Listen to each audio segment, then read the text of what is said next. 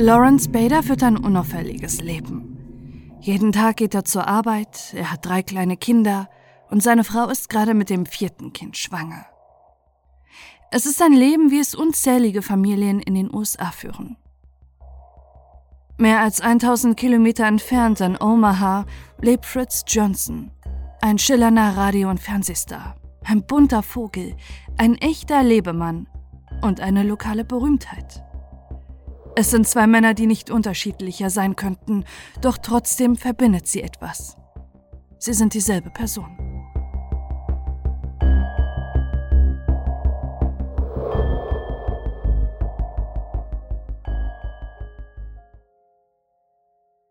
Lawrence Bader wird am 2. Dezember 1926 in Auckland im US-Bundesstaat Ohio geboren. Seine Heimat, in der er aufwächst und schließlich auch eine Familie gründet. Eigentlich will er in die Fußstapfen seines Vaters treten und ebenfalls Zahnarzt werden. Nach dem Marineeinsatz schreibt er sich für den Studiengang ein, doch seine Noten sind so schlecht und er muss nach dem ersten Semester abbrechen. Während der kurzen Zeit an der Uni lernt er seine zukünftige Frau kennen. Mary Lou, mit der er schnell eine Familie gründet. Doch das Geld bei den Baders ist knapp. Um seine Familie zu ernähren, nimmt Lawrence eine Stelle als Handelsvertreter für Küchengeschirr an. Er gilt als umgänglicher, ruhiger Mensch, der sowohl von der Kundschaft als auch seinen Vorgesetzten sehr geschätzt wird.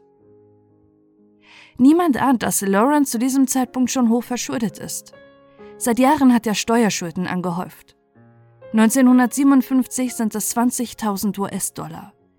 In der heutigen Zeit würden das mehr als 200.000 Dollar entsprechen.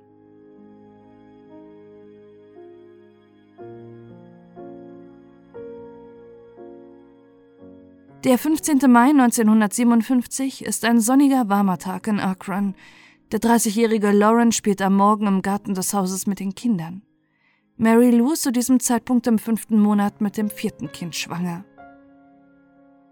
Das Wetter ist gut, deshalb will Lawrence nach der Arbeit noch angeln gehen. Er lädt seine Angelausrüstung und seinen kleinen Geschäftskoffer in den Wagen. Er muss nach Cleveland fahren für einen Termin. Mary Lou gibt ihr einen Kuss zum Abschied. Sie bittet ihn aufgrund der Dienstreise auf das Angeln zu verzichten und gleich nach Hause zu kommen, damit es nicht zu spät wird. Lawrence antwortet ihr, vielleicht mache ich's, vielleicht auch nicht.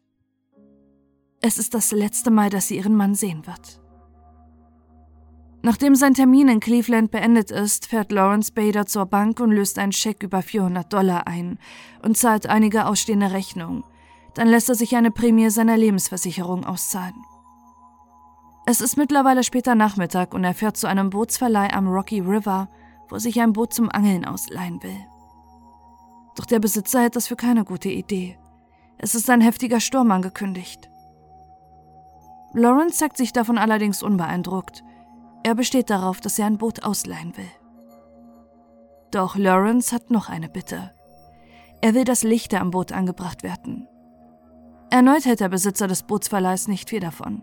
Es ist Mai, die Sonne wird erst in einigen Stunden untergehen und dann müsste er sowieso wieder zurückkommen, da der Sturm aufzieht aber Lawrence lässt sich nicht davon abbringen.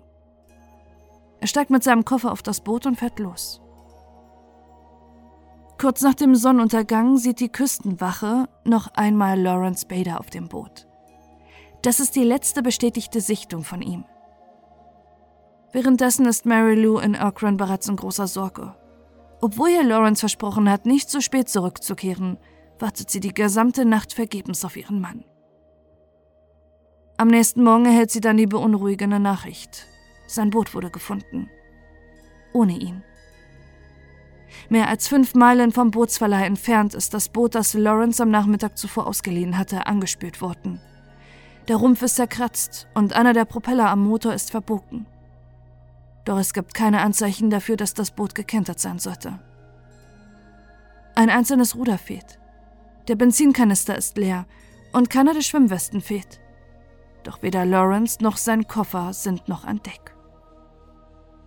Die Küstenwache fährt den See und die umliegenden Gewässer ab und die Polizei sucht die Umgebung und Krankenhäuser nach dem möglicherweise verletzten Lawrence Bader ab. Ohne Erfolg. Es scheint, als hätte er sich in Luft aufgelöst. Vor allem die Küstenwache kann sich nicht vorstellen, dass er die stürmische See in der Nacht überlebt haben soll, ohne Rettungsweste. Doch auch seine Leiche finden sie nicht.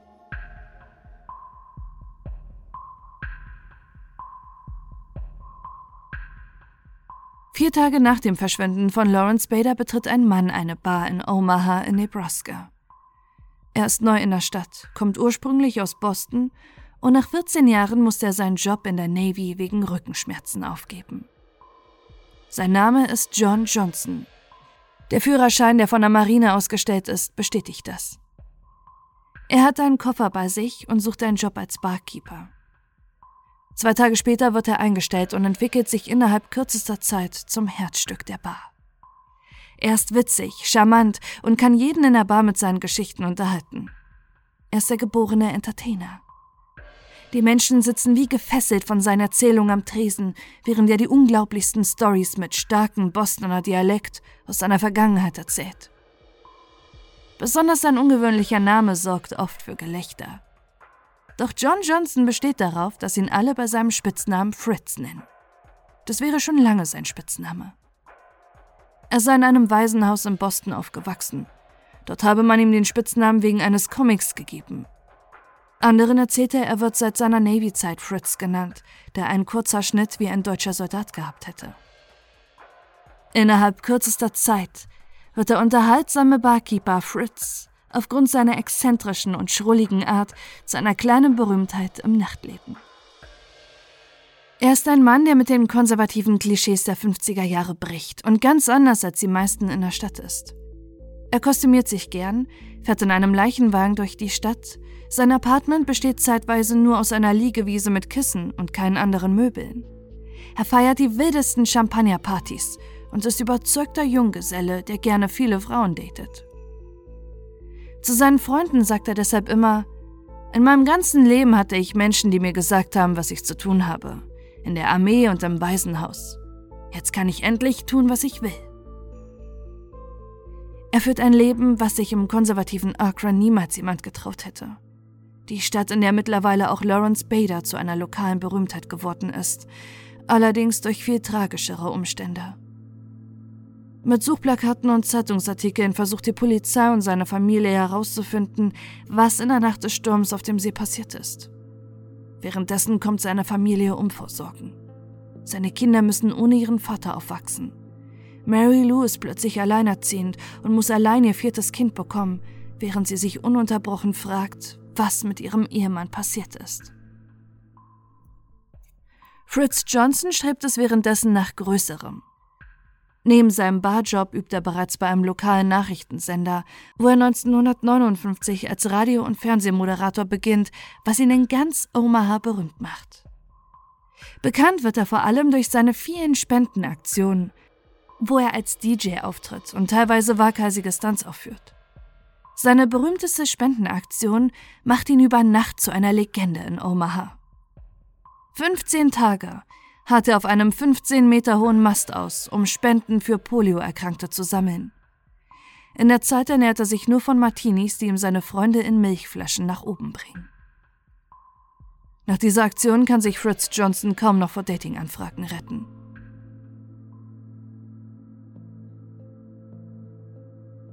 Eintausend Kilometer weiter östlich in Auckland ist Mary Lou mittlerweile verzweifelt. Seit drei Jahren gilt Lawrence Bader als verschwunden. Die Polizei macht ihr keine Hoffnung mehr. Selbst wenn sie seine Leiche bis heute nicht gefunden haben, ist es unmöglich, dass er noch irgendwo lebt. Die Polizei rät ihr 1960 deshalb dazu, ihren Ehemann für tot erklären zu lassen. Zum einen würde sie dann seine Lebensversicherung von fast 40.000 US-Dollar erhalten, zum anderen, um eines Tages erneut heiraten zu können, da sie seit kurzem einen neuen Freund hat. 1961 passiert derweil in Omaha das scheinbar Unmögliche. Fritz Johnson will heiraten. Seine Freunde hat er immer aufgezogen, wenn sie sich vermählt haben. Ihn würde nie eine Frau vor den Altar bekommen. Doch Nancy ändert das. Die 21-Jährige ist Model und hat bereits eine Tochter aus einer der früheren Beziehungen. Er adoptiert ihre Tochter und zusammen bekommen sie einen gemeinsamen Sohn. Doch sein ausschweifendes Sozialleben kann auch Nancy nicht bremsen. Fritz verbringt die Abende und Nächte immer noch oft mit seinen Freunden, die von Bar zu Bar ziehen. Einer seiner Freunde sagt, dass er Fritz immer fröhlich gesehen hat. Die einzigen Male, an denen er ihn niedergeschlagen gesehen hat, war, wenn seine Freunde keine Zeit für Partys hatten. Selbst seine schwere Diagnose im Jahr 1964 kann ihm seine Lebensfreude nicht nehmen. Bei Fritz Johnson wird ein Tumor hinter dem linken Auge entdeckt. Ihm muss das Auge entfernt werden, doch selbst daraus zieht er noch das Positive. Er trägt fortan stolz seine Augenklappe, die nur noch mehr zu seiner Extravaganz beiträgt.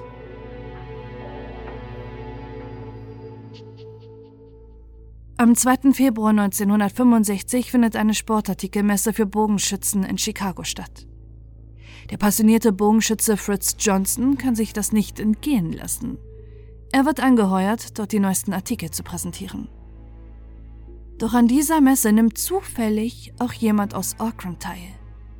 Ein Bekannter der Familie Bader. Er kann es nicht fassen, wer dort vor ihm steht. Trotz Schnauzer und Augenklappe erkennt er ihn. Es ist der totgeglaubte Lawrence Bader.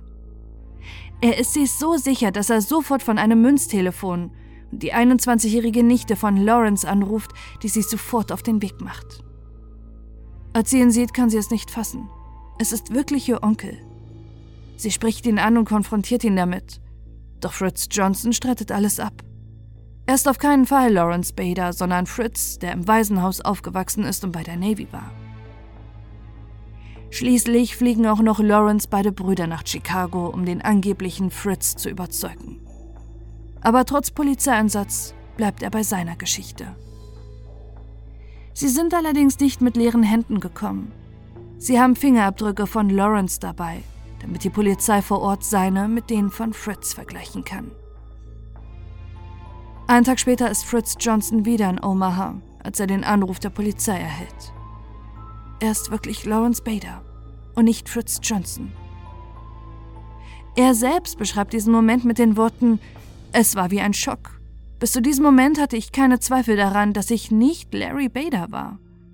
Aber als ich das hörte, war es, als wäre eine Tür zugeschlagen worden und jemand hätte mir direkt ins Gesicht geschlagen. Das ausschweifende, extravagante Leben ist für Fritz, wie er sich auch noch nach der Identifizierung weiter nennt, nun vorbei. Doch es ist nicht nur die Frage, was mit ihm passiert ist. Seines und das Leben seiner beiden Familien ändert sich komplett. Vor allem Mary Lou leidet finanziell unter der Wiederkehr ihres Mannes. Da er nun doch nicht tot ist, muss sie die monatlichen 254 Dollar, die sie als Sozialleistung als Witwe bekommen hat, zurückzahlen, sowie die komplette Lebensversicherung ihres totgeglaubten Mannes.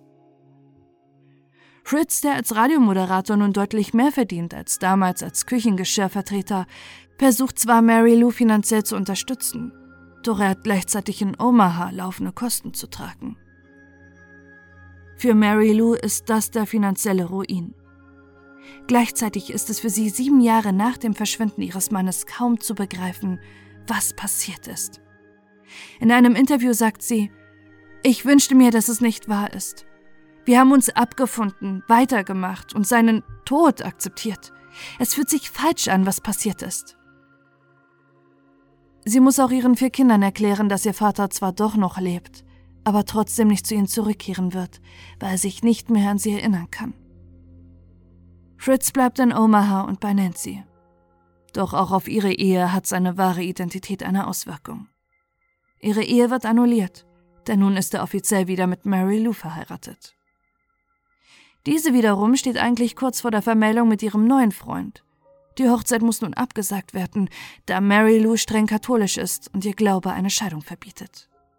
Doch was ist mit Lawrence Bader bzw. Fritz Johnson passiert? Wollte er untertauchen und hat ein neues Leben begonnen? Oder stimmt es wirklich, was er sagt und er hat keinerlei Erinnerung mehr an sein früheres Leben? Es wird ein ganzes psychologisches Team zusammengestellt, das herausfinden soll, was Wahrheit oder Lüge ist. Eine abschließende Diagnose können aber auch sie nicht stellen. Sie sind sich allerdings sicher, dass der sogenannte Fritz sich wirklich an nichts mehr aus seinem alten Leben erinnern kann. Eine Amnesie über Jahre ist zwar äußerst selten, aber nicht unmöglich. Zumindest an Teile seines früheren Lebens scheint er sich erinnern zu können. So sind sowohl Lawrence als auch Fritz passionierte Bogenschützen. Und sein angeblicher Spitzname Fritz, den er im Waisenhaus bekommen hat, könnte eine Erinnerung an seinen ehemaligen Chef in Auckland sein, der auch Fritz heißt. Andere wiederum vermuten, trotz der psychischen Erkenntnisse, dass alles eine große Lüge ist. Auch Mary Lou's Vater glaubt, dass er vor seinen Schulden weglaufen wollte. Schließlich hat er vor seinem Verschwinden noch Geld abgehoben und ist mit einem Koffer aufs Boot gestiegen. Vielleicht hat er den Sturm genutzt, um sein Verschwinden zu erklären und 1000 Kilometer weiter westlich ein neues, ausschweifendes Leben zu beginnen. Bis heute gibt es allerdings keine Erklärung, was wirklich mit ihm passiert ist. Ein Jahr nach seiner Wiederkehr ist Fritz erneut an Krebs erkrankt, woran er kurze Zeit später im Alter von 39 Jahren stirbt. Auch der Krebs gilt bis heute als Theorie, die nicht ausgeschlossen werden kann. Litt er vielleicht schon Jahre an dem Tumor hinter dem linken Auge, was sein Gedächtnis beeinträchtigt hat. Doch sogar sein Tod ist eine große Herausforderung. Wo wird ein Mensch bestattet, der zwei Leben an zwei verschiedenen Orten geführt hat? Seine Hinterbliebenen einigen sich schließlich darauf, dass in Omaha ein Gedenkgottesdienst für Fritz Johnson stattfindet. Einen Tag später wird sein Körper nach Auckland gebracht, wo er als Lawrence Bader auf dem Familiengrab bestattet wird und ein riesiges Rätsel mit ins Grab nimmt.